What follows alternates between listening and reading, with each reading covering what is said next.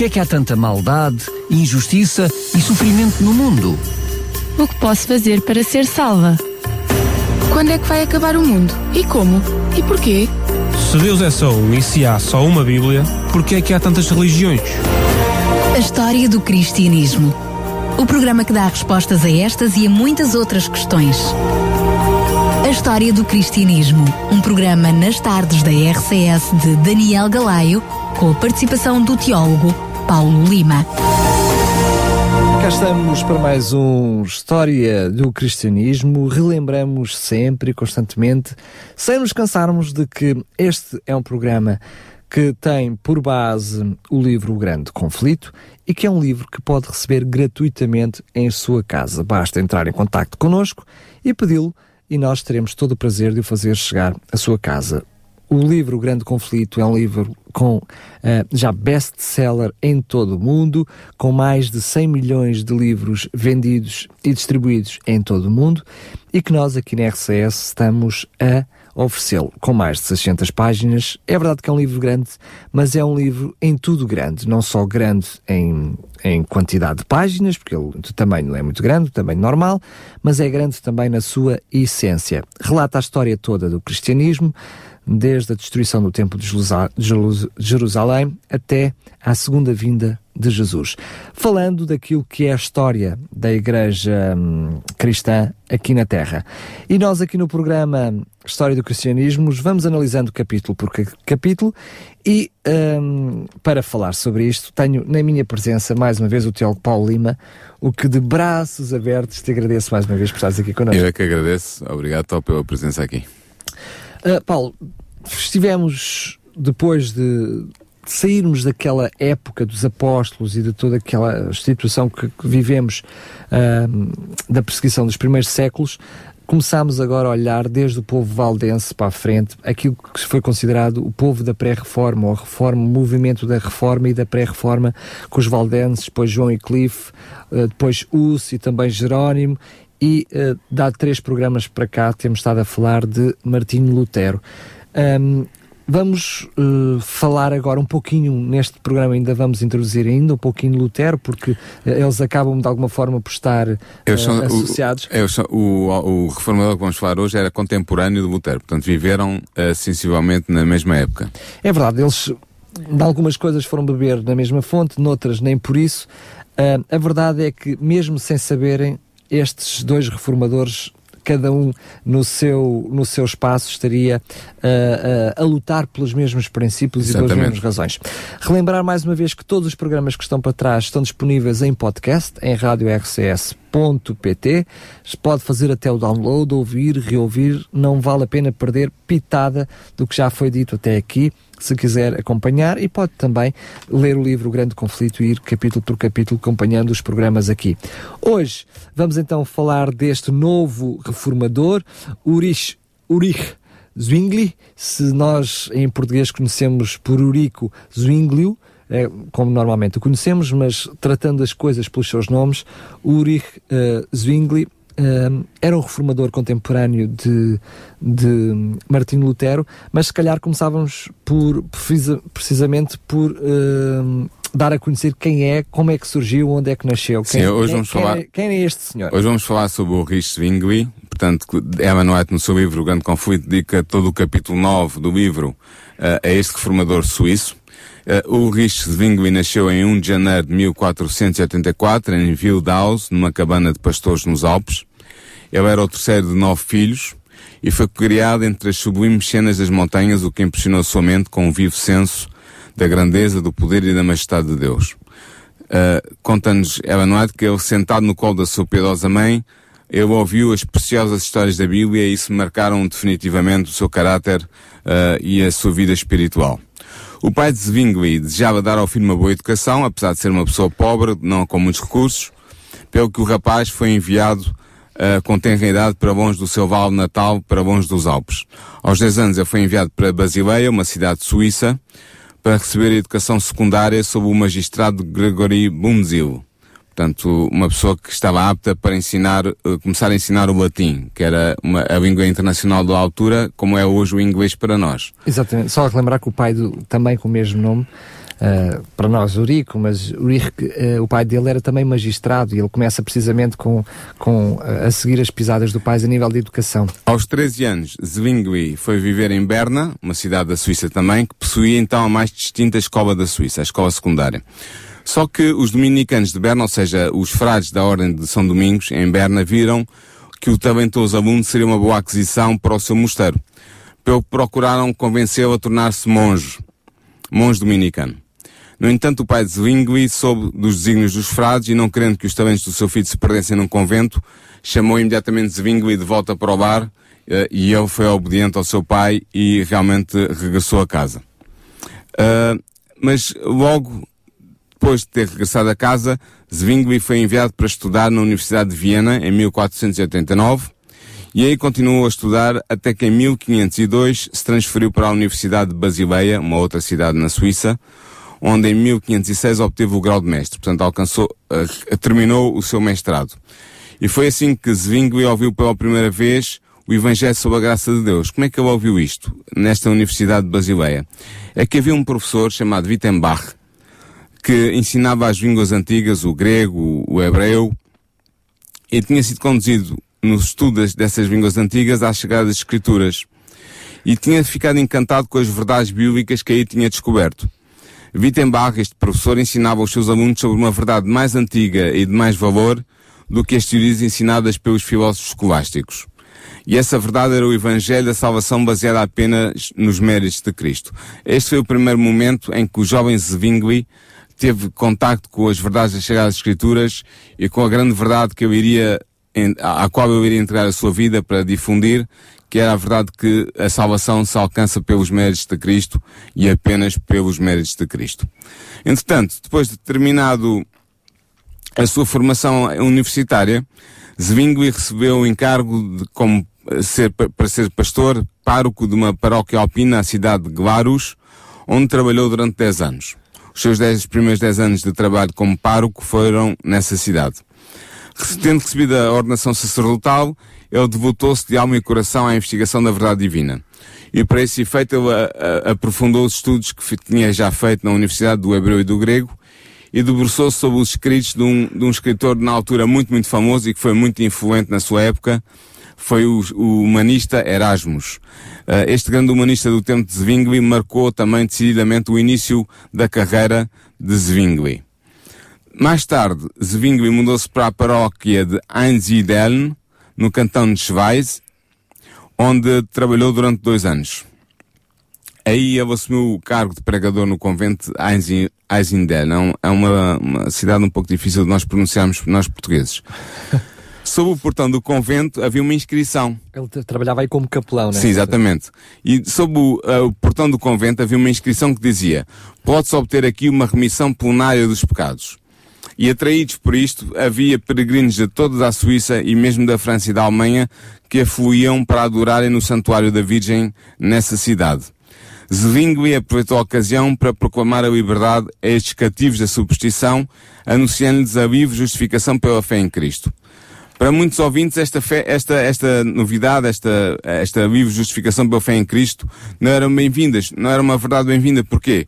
Porque eles, eles confiavam que pelas suas obras podiam alcançar a salvação e, portanto, ao, depois do sacrifício que faziam para, para fazerem a peregrinação até o Santuário da Virgem, uh, muitos deles não ficavam agradados de ouvir dizer que aquilo não servia para nada e que o que eles tinham que fazer é recorrer aos méritos de Cristo, à intercessão. Mas havia outros que recebiam muito bem uh, esta, esta verdade da justificação em Cristo, abrir os olhos espiritualmente, e esta verdade era aceita de todo o coração, pelo que o número de peregrinos diminuiu drasticamente. Só referir que precisamente, uh, ah, portanto, onde Zwingli congregava, portanto, essa, essa Uh, não sei como é que eu Era uma igreja. Era uma igreja, portanto. No era, mosteiro, sim. Era uma igreja, esse mosteiro era simonista, ou seja, eles uh, vendiam os favores divinos. Sim. E é isso mesmo que vai impressionar grandemente Zwingli que, que de alguma forma uh, essa prática da própria igreja leva depois isso que tu estavas a dizer, a que começa a ver, ele começa a se aperceber dessas, de, das duas Exatamente. realidades que tu acabaste de nos É isso mesmo. Porquê? Porque eu, ao mesmo tempo que pregava ao povo, eu investigava as escrituras.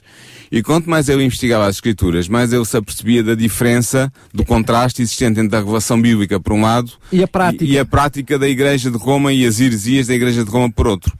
Uh, e ele, ao estudar a Bíblia, ele decidiu submeter-se inteiramente à autoridade da Bíblia enquanto palavra de Deus, concebendo que ela era o seu próprio intérprete e era também a única regra de fé infalível para a prática e para a, para a crença do cristão. É aí que ele começa... O que é, o que é deixa-me só dizer isto, o que é o ponto fundamental da, da, reforma. Exatamente, ou seja, é precisamente aí que Zwingli entra com o espírito do, do povo da reforma Sim. sem o saber, ou seja, é quando ele, aliás, e nós vimos em todos os casos dos programas anteriores de todos os reformadores, Uhum. que é quando se viram para a Bíblia que curiosamente, não é curiosamente, é quando eles olham para a verdade que está lá Claro, escrita, claro. comparando com aquilo que era a Com que- prática que estava comum, ao seu redor. percebiam que havia contradições. Exatamente. E é aqui que Zwingli começa, a- precisamente com este espírito de reforma, sem se dar conta Sim, disso. na, na continuação do seu estudo autónomo e, e pessoal da palavra de Deus, ele começa a perceber que o que estava à sua volta, as práticas da Igreja de Roma, não eram práticas bíblicas. A verdade é que no fim de 1518, o cargo de sacerdote do povo na Catedral de Grossmünster, em Zurique, ficou vago. E os, os cânones de- dessa catedral decidiram eleger Zwingli para ocupar esse lugar, pelo que ele mudou-se permanentemente para a cidade de Zurique a 27 de dezembro de 1518.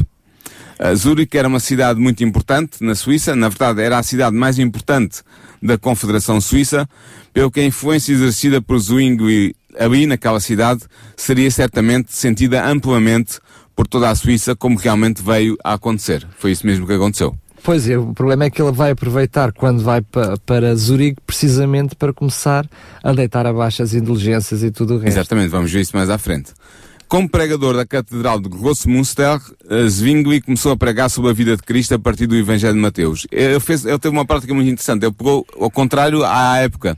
Na, na época o que se fazia era o seguinte, os sacerdotes comentavam no sermão o texto do Evangelho que surgia na missa, naquele, naquele dia da missa, naquele domingo de missa. Só que Zwingli decidiu fazer ao contrário, decidiu pegar no Evangelho de Mateus e começar a ler desde o primeiro capítulo, Progressivamente. progressivamente, a- expondo aos seus ouvintes a que iam a- assistir ao culto, a, a- doutrina que estava condensada no Evangelho de Mateus. Ele chamava-lhe a Bíblia de uma forma pura, não é? É. Eu, portanto, o que ele fazia era lia o texto sagrado e depois oferecia a sua interpretação desse texto sagrado e foi fazendo assim até cobrir todo o Evangelho de Mateus. O que acontece é que por volta de 1520, Zwingli estava já na posse de boa parte das verdades evangélicas, sem ter recebido qualquer influência de Lutero, que por sua vez estava na Alemanha, no que é hoje a Alemanha, no Império Sacro eh, Romano Germânico, eh, que estava, estava a implementar também a reforma. E Zwingli tem uma, tem uma frase muito interessante, ele diz assim, se Lutero prega sobre Cristo, ele faz o que eu estou a fazer. Claro, ou seja, eles estavam a fazer a mesma coisa, aparentemente idêntica, mas sem influência mútua de um sobre o outro. Portanto, nem Zwingli tinha influenciado Lutero, nem Lutero estava a influenciar Zwingli. A verdade é que Zwingli começou a pregar contra a corrupção moral e doutrinal da Igreja de Roma. Ora, grandes multidões vinham ouvi-lo à, à catedral e ele não pregava apenas a oferta divina da salvação gratuita em Cristo Jesus, mas também censurava a corrupção moral do seu tempo. Uh, portanto, ele uh, bateu-se contra, a- contra a simonia, que ainda há pouco falavas, ou seja, o vender a graça de Cristo As contra dinheiro. Ele vai fora. falar mais à frente também contra as indulgências. A verdade é que Eva Noah tem aqui uma observação que eu, que eu gostaria de, de, de fazer notar, que é muito interessante porque é, puramente, é pura verdade. E ela diz que quando Deus está a preparar-se para romper os grilhões da ignorância e da superstição, é então que Satanás opera com grande poder para envolver os homens em escuridão e para apertar ainda mais as suas algemas. E assim, à medida que iam surgindo homens em diferentes terras para apresentar ao povo o perdão e a justificação através do sangue de Cristo, Roma procurou com renovada energia abrir o seu mercado das indulgências, cá está, por toda a cristandade, oferecendo o perdão em troco de dinheiro. Assim avançaram os dois movimentos. Ela chama a atenção para isto, que é realmente bastante interessante e é verdadeiro, historicamente verdadeiro. Avançam Avançaram dois movimentos, paralelamente. Por um lado, um ofereceu o perdão dos pecados por dinheiro. O outro ofereceu o perdão dos pecados através de Cristo. Por um lado, Roma licenciava o pecado e fazia dele fonte de receitas. Por outro lado, os reformadores condenavam o pecado e apontavam para Cristo como o Redentor e Salvador da humanidade. E tal como aconteceu na Alemanha, também na Suíça, Roma promoveu a venda de indulgências para financiar a construção da famosa Basílica de São Pedro. Hoje, quando nós vamos a Roma, vamos ao Vaticano, e está lá aquela grande Basílica, a Basílica de São Pedro, foi construída com o dinheiro, uh, eu, não, eu não diria roubado, mas com o dinheiro uh, apanhado uh, às almas crentes que contribuíam, compravam as indulgências porque pensavam poder assim uh, escapar ou seja, ele uh, foi... ou do purgatório ou escapar às penalidades temporais que a Igreja infligia. Ou seja, ele foi dado de forma livre para as pessoas deram de forma livre, mas com a premissa errada que dessa forma compravam a, a graça própria de Cristo. salvação. A compravam salvação. a graça. É, exatamente. E é aí que está o grande problema.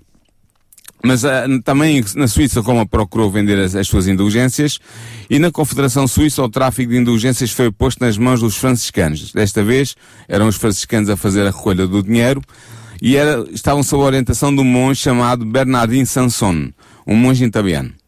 Sanson atravessou toda a Suíça atraindo grandes multidões, expoliando os pobres lavadores das suas pequenas poupanças e obtendo grandes doações dos mais ricos. Zwingli ainda estava em Einsiedeln quando Sansão entrou na Suíça.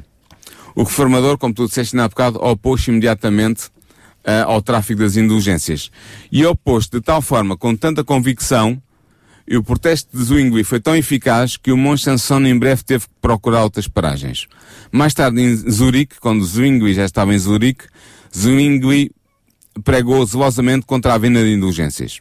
De tal maneira que em janeiro de 1519, quando Sanson se aproximou da cidade, saiu-lhe ao encontro um mensageiro do Conselho Governativo com uma intimação para que ele não entrasse em Zurique.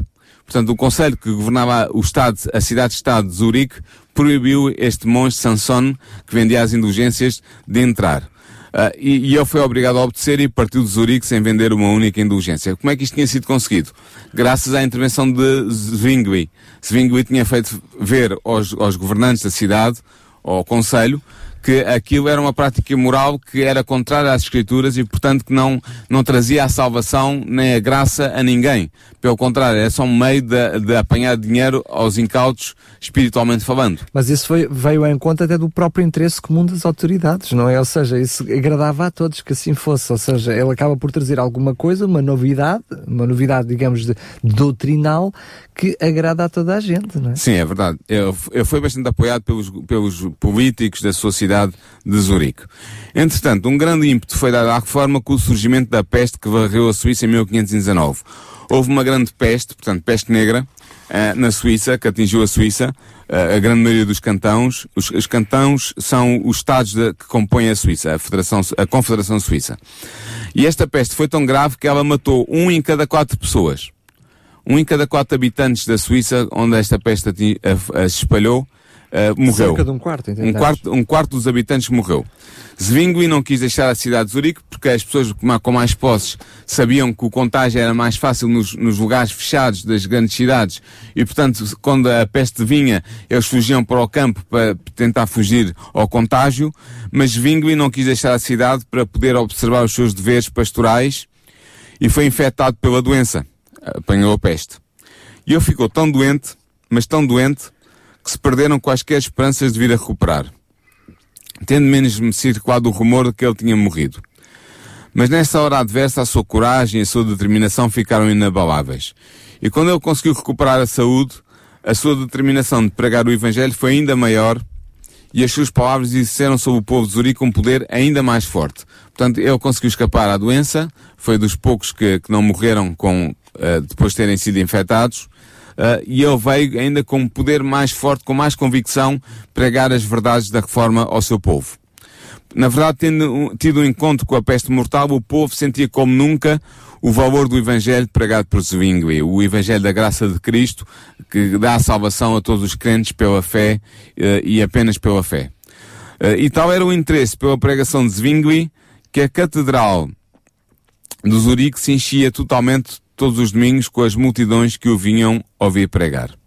E assim, passo a passo, a reforma vai avançando em Zurique. Uh, entretanto, alarmados pelo sucesso do reformador, os defensores do papado levantaram-se em oposição. Mais uma vez, uh, aquilo que era os defensores dessa uh, igreja romana, portanto, a igreja uh, medieval, não estavam cegos nem surdos, não é? Pois, eles não, Mas, não estavam nada contentes. Ou seja, quanto mais eles tentavam destruir um reformador ou um protestante, surgia sempre dois ou três, não é? E ainda eles ainda estavam à luta com Lutero e já tinham um Zwingli, não é? É verdade, exatamente.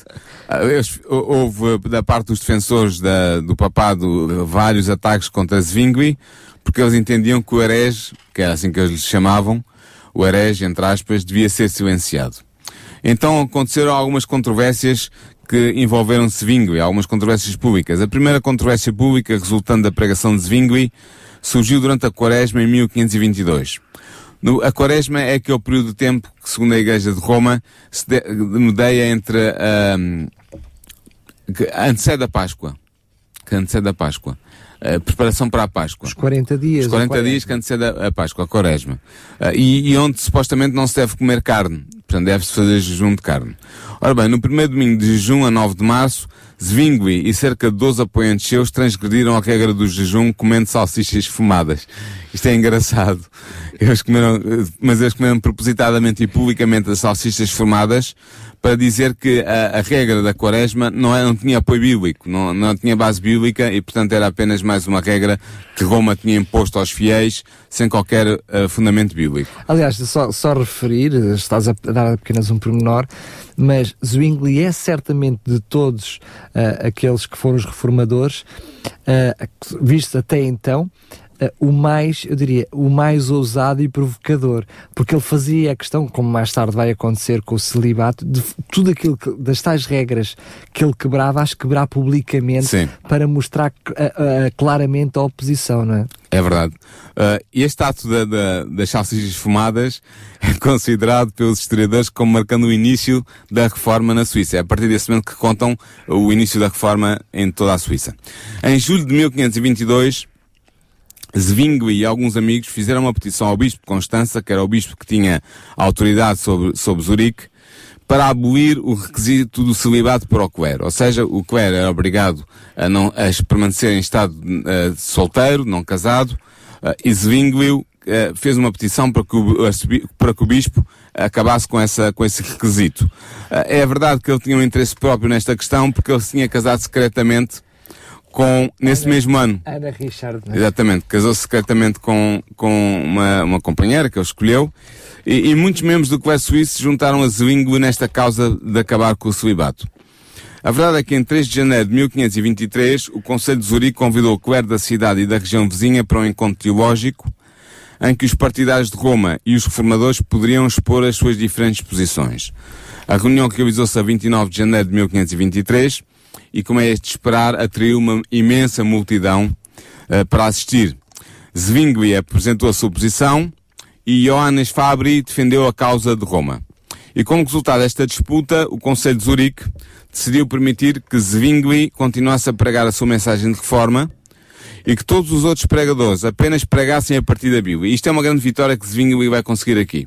Conseguir que todos os pregadores do cantão de Zurique possam pregar apenas a partir das Escrituras. Ou seja, as mensagens que eles teriam que partilhar com o povo tinham que ser mensagens bíblicas, mensagens apoiadas na autoridade das Escrituras e não na tradição da Igreja de Roma. Mas é curioso que nós vemos uh, como Deus ia influenciando uh, os diferentes reformadores e como os vai guiando sempre, sempre da mesma forma. Personalidades diferentes, uh, educações diferentes, hum, até circunstâncias culturas, circunstâncias diferentes. e culturas diferentes, sendo Sim. que o caso de Zwingli e Lutério são contemporâneos, a cultura até é muito idêntica. Sim. Vamos ter o, o mesmo o Wittenberg uh, a operar pelos dois, vamos ter Worms outra vez também o, a pensar no Zwingli como fez com, com o Lutero são muito idênticos, mas apesar das, das, das, diferenças, vemos que Deus os leva diretamente para a Bíblia Sim. E depois, de, a partir diretamente da Bíblia, nos levam a criar. O Martin Lutero fez as 95 teses, Zwingli vai fazer as 67 artigos de fé, os, os valdenses fizeram um, um conjunto também de, de regras, ou seja, eles colocam na escrita aquilo que eles achavam que estava errado na igreja medieval, na igreja de Roma, mostrando aquilo que eram as verdades bíblicas. O modus operandi, permitam uma expressão, vai ser igual em todos eles. É curioso ver como Deus guia as coisas. Sim, não é? exatamente. É, é- basta pensar que é o único Deus, o mesmo Deus que está a guiar todos estes reformadores e, portanto, é natural que eles tenham um curso similar no- nos aspectos mais gerais e mais Mesmo sem se importantes. conhecerem, como é o Sem caso conhecerem. dois? É, Neste caso, neste momento, Zwingli ainda não tinha tido qualquer contato com Lutero, nem Lutero com Zwingli. Em 26 de outubro de 1523, realizou-se um segundo encontro teológico a pedido do Conselho de Zurique para se discutir a questão das imagens nas igrejas e o significado da Eucaristia. Tinha surgido uma celeuma à volta disto, havia alguns reformadores mais avançados, eh, seguidores de Zwingli, que queriam acabar com as imagens, retirar as imagens das igrejas e alguns até queriam destruí-las, e também estava em discussão o significado da Eucaristia, ou seja, da ceia do Senhor. O, que- o que é A que signi- Santa Ceia, A Santa entendemos. Ceia também, também se pode chamar assim. Portanto, ah, todo o clero de Zurique e o bispo de Constância foram convidados para esta controvérsia. Mais uma vez houve uma grande multidão que esteve presente e Zwingli liderou a disputa do lado dos defensores da reforma e conseguiu a vitória também neste quesito. A partir de 1524, os efeitos da reforma eram amplamente visíveis em Zurique. O bispo de Constance, que era o bispo que geria aquela região, tentou intervir, defendendo a veneração de imagens e o significado sacramental e sacrificial da Eucaristia, mas o Conselho de Zurique cortou todos os laços eclesiásticos com a Diocese. Ou seja, Zurique, eh, o Conselho de Zurique, a organização política da cidade-estado de Zurique, a partir deste momento cortou os laços com, com a Igreja de Roma. Ao, ao cortar as- os laços com o bispo que super- supervisionava aquela região, estava a cortar os laços com a Igreja de Roma e foi isso que eles fizeram. Podemos dizer, diríamos, em termos de forma e apenas de forma para que as pessoas que nos estão em casa ouvir, é aqui que surge a primeira igreja protestante, não sendo ainda uma coisa Não organizada. estava ainda organizada, Eh, não. Mas acaba por. Porque, eh, por exemplo, no mesmo ano, eh, em 1524, eh, ele já depois de, não, não estar debaixo da alçada da Igreja de Roma, faz o primeiro casamento publicamente, assumindo o casamento. Sim, ele vai se casar publicamente, sim. portanto, o que se tinha casado ano- em segredo vai se casar Vai-se publicamente. casar publicamente, portanto. hum, Mas é queria- interessante ver que isto também era, era gradual. Eles iam dando passos, iam avançando na direção da reconquista das verdades bíblicas e abandonando as tradições. Nós dissemos isso nos primeiros programas. A própria reforma foi progressiva, não foi Sim. momentânea.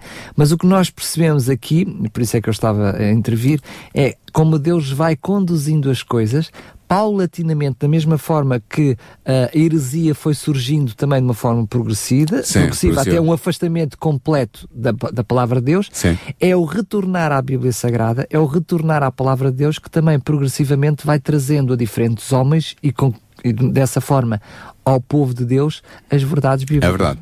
A verdade é que pouco tempo depois da Páscoa de 1524, Zwingli e os seus associados pediram ao Conselho de Zurique que cancelasse a celebração da missa e introduzisse um tipo reformado de culto divino. Ou seja, eles não queriam mais usar a missa como meio de culto divino, porque achavam que era um, meio não bíblico, e quiseram in- in- inserir um novo tipo reformado de culto. O reformador propôs que se limitasse a, a celebração da comunhão a quatro vezes por ano. Isto é muito interessante para nós, porque na Igreja Adventista do Sétimo Dia também só celebramos cerca de quatro vezes por ano a comunhão, ou seja, o- Santa a Santa Ceia. Ceia, a Ceia do Senhor, Em vez de ser uh, em cada, vez de ser cada, cada domingo. cada domingo. Uh, portanto, Zwingli também pediu a abolição das ordens mendicantes do cantão, ou seja, quis acabar com as ordens dos franciscanos, dos dominicanos e as outras ordens mendicantes. E o Conselho secularizou as propriedades da Igreja e estabeleceu um sistema de apoio para os mais pobres, a pedido também de Zwingli. O reformador também empreendeu com os seus colaboradores a tradução da Bíblia para a língua do povo. Cá está, estás a ver, Daniel. Esta tradução ficou conhecida como sendo a Bíblia de Zurique e, mais uma vez, os reformadores com a preocupação de darem ao povo a palavra de Deus não adulterada na sua pureza, na língua que o povo podia usar para aceder diretamente a essa palavra, sem mediadores que não o próprio Espírito Santo de Deus que nos conduz na leitura da, das e é, Escrituras. E é precisamente nessa altura que ele vai criar, digamos, uh, duas grandes oposições, que passam a ser duas grandes oposições conhecidas ainda nos dias de hoje, que é quando ele se afasta da, da, da devoção à Nossa Senhora e também à devoção aos santos. Sim, ele vai, ele vai se afastar disso porque não tinham base é, bíblica. É precisamente nessa altura. Acaba Exato. por ser mais um, um, ponto, uma viragem grande que ainda não tinha acontecido até ali. É nem, nem o próprio Lutero, eh, contemporâneo, tinha chegado tão longe como neste momento. Chegou, neste momento. Sim. Entretanto, os responsáveis pelos cantões favoráveis a Roma propuseram que se realizasse uma disputa teológica entre o Dr. Eck, que já tinha sido o capitão o campeão de Roma contra Lutero, e Zwingli. Uh, estes cantões, o que era, ainda há pouco disse, eram os Estados que compunham a, a Federação Suíça. Havia alguns Estados que estavam a ser favoráveis à reforma, introduzida por Zwingli, e havia outros Estados que estavam ainda agarrados à, à, autoridade de Roma, e foram estes Estados, estes cantões favoráveis a Roma, que propuseram então que houvesse esta disputa entre o Dr. Eck, um famoso teólogo católico daquele tempo, e, e Zwingli, e o Rich Zwingli. Assim, em 19 de maio de 1526, todos os cantões suíços enviaram representantes à cidade de Baden para assistirem ao confronto entre os romanistas e os reformadores. É que liderava o Partido Católico e Johannes Oecoman Padios, de Basileia, representava o Partido da Reforma. Zwingli não esteve presente porque o Conselho de Zurique proibiu o, o seu pastor de expor ao perigo. Porque eles sabiam bem que se Zwingli se dirigisse àquela cidade de Baden corria o risco de ser preso e ser morto. E é por isso, como tinha acontecido com Lúcio e com Jerónimo. Claro. Portanto, eles não quiseram expor o seu pastor, o seu pároco, a esse perigo. No entanto, embora ele não estivesse presente na disputa teológica, a sua influência foi sentida e foi muito sentida. Porquê? Porque enquanto o, debate prosseguia, Zwingli era informado diariamente, através de um estudante que tirava, eh, registava apontamentos secretamente, uh, ele era informado diariamente sobre o teor da disputa e comunicava a Oecomampadius as suas observações e sugestões. E assim a disputa prosseguiu entre romanistas e, e reformadores durante 18 dias. No fim da disputa dos 18 dias, a maioria dos representantes dos cantões suíços puseram-se do lado de Roma, tendo a dieta da Confederação Suíça decidido contra Zwingli e contra os reformadores. No entanto, não se perdeu tudo porque os cantões de Berna, de Basileia, de Schaffhausen e de Zurique aderiram à reforma, decidiram aderir à reforma. E segundo a decisão da dieta, Zwingli devia ser excomungado da igreja e banido do território da Confederação Suíça, coisa que nunca vai acontecer, porque, como eu disse, estes quatro cantões aderiram à causa da reforma, nomeadamente o cantão de, da sua cidade de Zurique.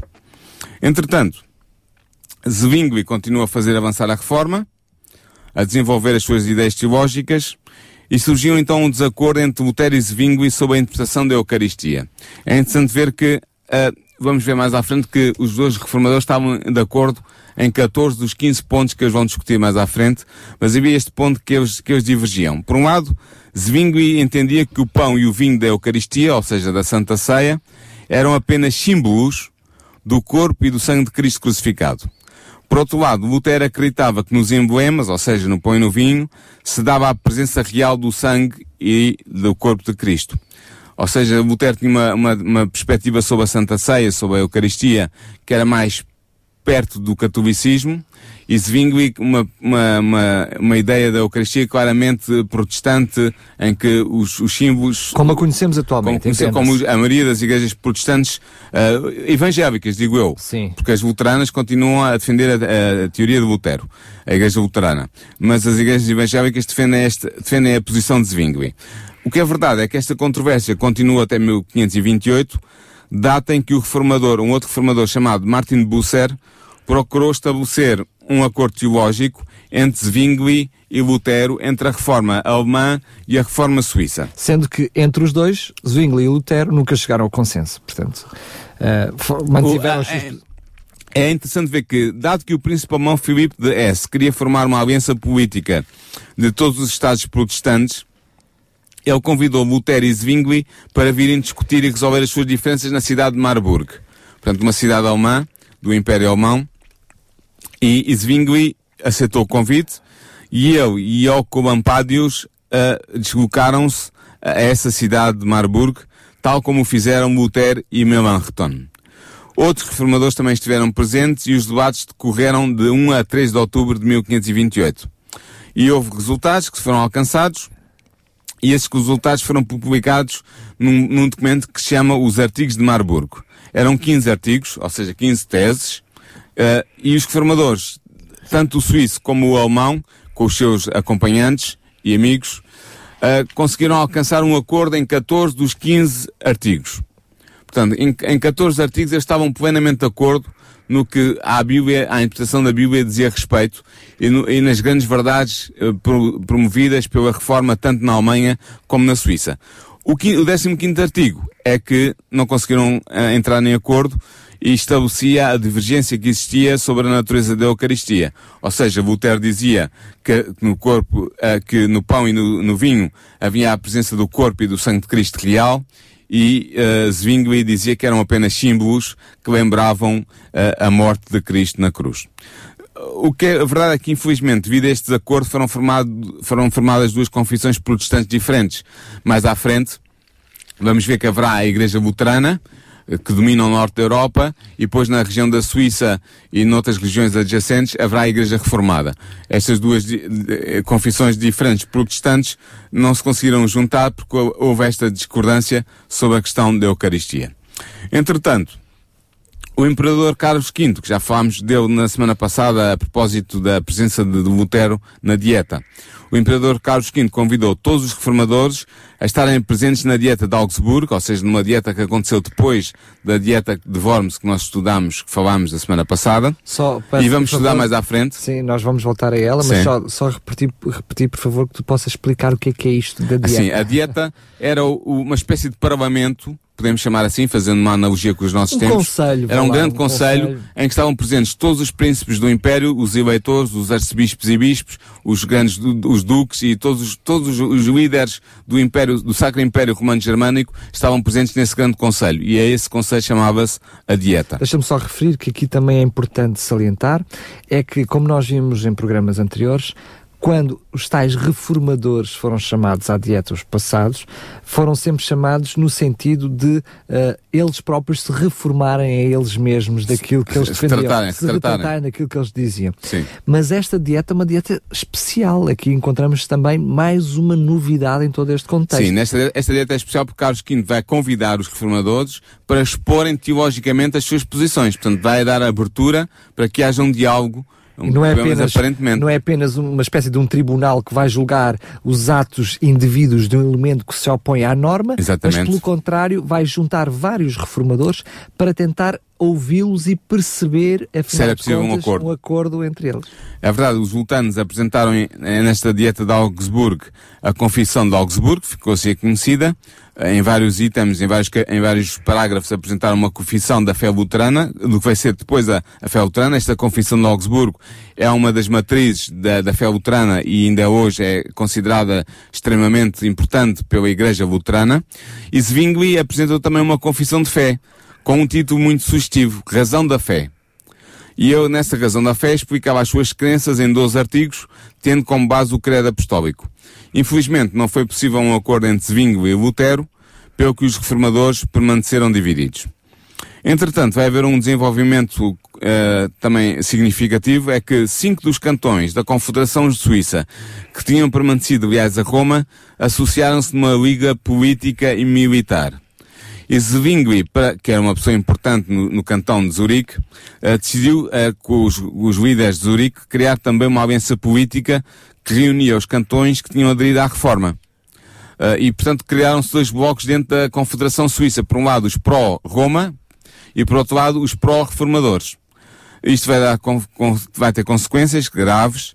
Eh, e a 9 de outubro de 1531, repentinamente, os cinco Estados suíços que eram a favor de Roma declararam guerra a Zurique. Só, só referir que a, a importância não foi só religiosa, mas também foi política. Sim. Porquê? Porque aquilo que era a autoridade, ou Constituição lá, digamos assim, para, Sim, bem.